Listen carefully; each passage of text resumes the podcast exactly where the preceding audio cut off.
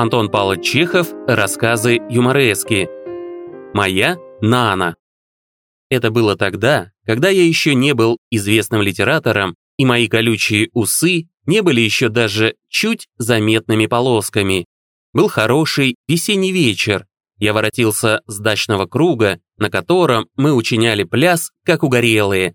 В моем юношеском организме, выражаясь образно, камня на камне не было, Восстал язык на язык, царство на царство. В моей отчаянной душе раскалялась и бурлила наотчаяннейшая любовь. Любовь была жгучая, острая, дух захватывающая. Первая, одним словом.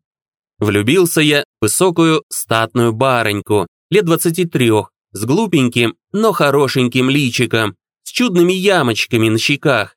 Влюбился я и в эти ямочки, и в белокурые волосы, которые кудряшками падали на красивые плечи из-под широкополой соломенной шляпки.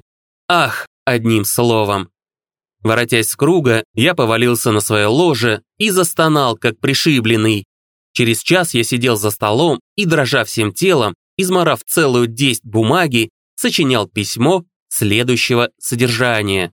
«Валерия Андреевна, я знаком с вами очень мало, почти не знаком, но это не может послужить мне препятствием на пути к достижению намеченных мной целей. Минуя громкие фразы, я прямо приступаю к цели. Я люблю вас. Да, я люблю вас и люблю больше жизни. Это не гипербола. Я честен, тружусь. Следует длиннейшее описание моих доблестей. Жизнь моя мне недорога. Не сегодня, так завтра, не завтра, так через год. Не все ли равно? На моем столе, в двух футах от моей груди, лежит револьвер, шестистволка. Я в ваших руках. Если вам дорога жизнь страстно любящего вас человека, то отвечайте. Жду ответа. Ваша палаша знает меня, можете через нее ответить. Ваш вчерашний вис-авис, такой-то имя рек. По скрипту. Сжальтесь. Запечатав это письмо, я положил перед собой на стол револьвер, для фантазий больше, чем для самоубийства, и пошел между дач искать почтового ящика. Ящик был найден, и письмо опущено. Вот что произошло, как рассказывала мне потом Палаша, с моим письмом.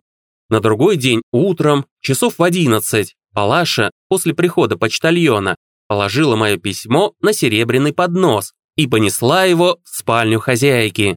Валерия Андреевна лежала под воздушным шелковым одеялом и лениво потягивалась.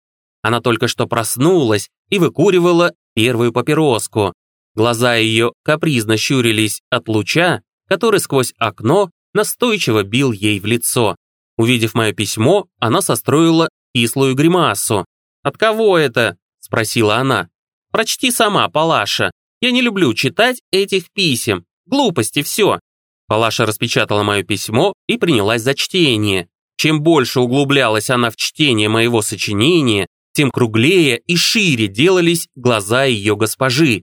Когда она дочитала до револьвера, Валерия Андреевна раскрыла рот и с ужасом поглядела на Палашу. «Что это значит?» – спросила она, недоумевая. Палаша прочла еще раз. Валерия Андреевна замигала глазками. «Кто же это? Кто он? «Ну зачем он так пишет?» – заговорила она плаксиво. «Кто он?» Палаша припомнила и описала меня.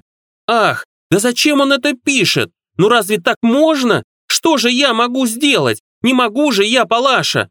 Он богат, что ли?» Палаша, которой я отдавал на чай почти все свои дивиденды, подумала и сказала, что я, вероятно, богат.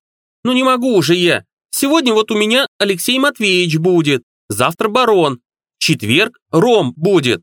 Когда же я могу его принять? Днем разве? Григорий Григорьевич обещались у вас быть нынче днем. Ну вот видишь, разве я могу? Ну скажи ему, пусть, пусть хоть чай придет сегодня пить. Больше я не могу. Валерия Андреевна готова была заплакать. Первый раз в жизни она узнала, что за штука револьвер, и узнала из моего сочинения. Вечером я был у нее и пил чай. Выпил четыре стакана, хоть и страдал. На мое счастье, был дождь, и не приехал к Валерии ее Алексей Матвеевич. В конце концов, я ликовал. Текст для вас озвучил Редрик Незвучный. До новых встреч!